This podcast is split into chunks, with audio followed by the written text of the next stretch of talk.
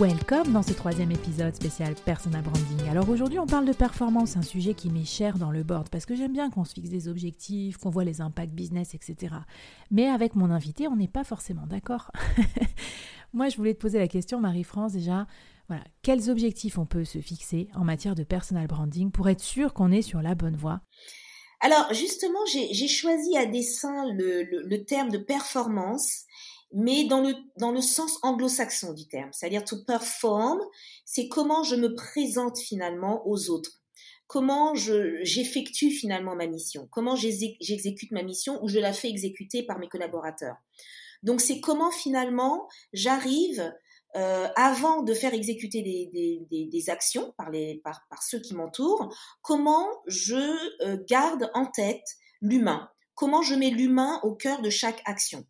Donc avant d'être dans la performance, la productivité, l'idée c'est de se dire comment je mets l'humain au centre de ce que je fais, au centre de mon action, au centre de ma mission, c'est-à-dire comment je m'interroge, je, m'intéresse aux autres, je m'intéresse euh, à mes collaborateurs, euh, je m'intéresse à ce qu'ils pensent, à ce qu'ils, peuvent apporter à l'organisation, je m'intéresse en tant qu'entrepreneur à mes clients, je m'intéresse à mes, à mes partenaires, j'essaie de comprendre quels sont euh, les besoins de mes clients, quelles sont leurs, leurs attentes. Donc c'est ça que j'ai voulu exprimer au sens de to perform, encore une fois, c'est-à-dire finalement comment, euh, quel est mon, mon, état, euh, mon, état, comment je suis avec les autres. C'est donc l'importance de l'être avant donc euh, l'action.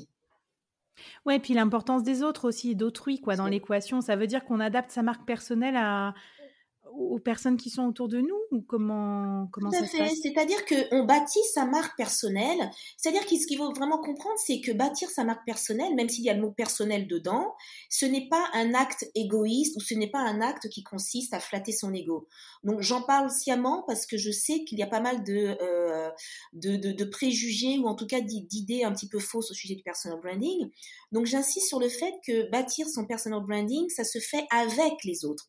C'est-à-dire que on n'est pas dépendant du regard des autres, mais on choisit soi-même euh, de, de, montrer une partie de sa personnalité. Donc encore une fois, on est maître à bord, mais c'est important d'avoir l'humain au, au, centre du personal branding. C'est-à-dire que je bâtis ma marque en fonction de euh, finalement des futurs clients que j'ai envie d'attirer. Euh, en fonction des, de, mes collaborateurs, en fonction de mes, mes, partenaires. C'est-à-dire que avant justement d'avoir euh, de, formuler un discours, il faut savoir à qui on s'adresse. C'est la base même de la communication.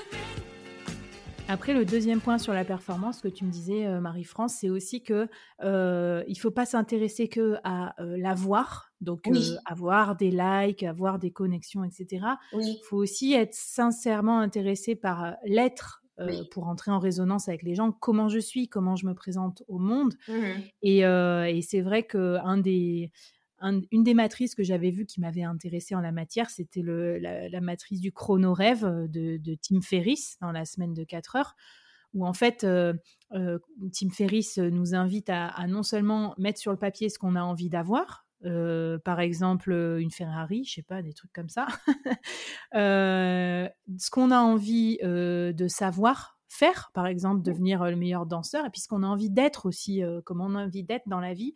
et du coup, par, par, rapport à ces trois objectifs-là, en découlent certains plans d'action. Donc, pour vous donner envie de construire aussi votre être et non pas que votre avoir, ben, on va mmh. remettre à nos auditeurs dans la newsletter la, matrice du chrono-rêve.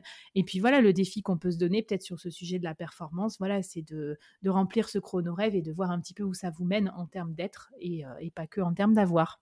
Tout à fait. Bon, ben super. Et eh ben écoute, euh, venez nous raconter ça aussi sur LinkedIn, hashtag le board. Et puis, on va discuter avec vous de, tout ce que ça implique euh, pour votre marque personnelle. Je te propose qu'on passe tout de suite à l'épisode numéro 4, l'épisode du pitch. Parce que avoir un bon personal branding, c'est cool, mais savoir le présenter à la face du monde, c'est encore mieux. Alors, on va t'apprendre à pitcher sans endormir tes interlocuteurs et à marquer les esprits. C'est parti.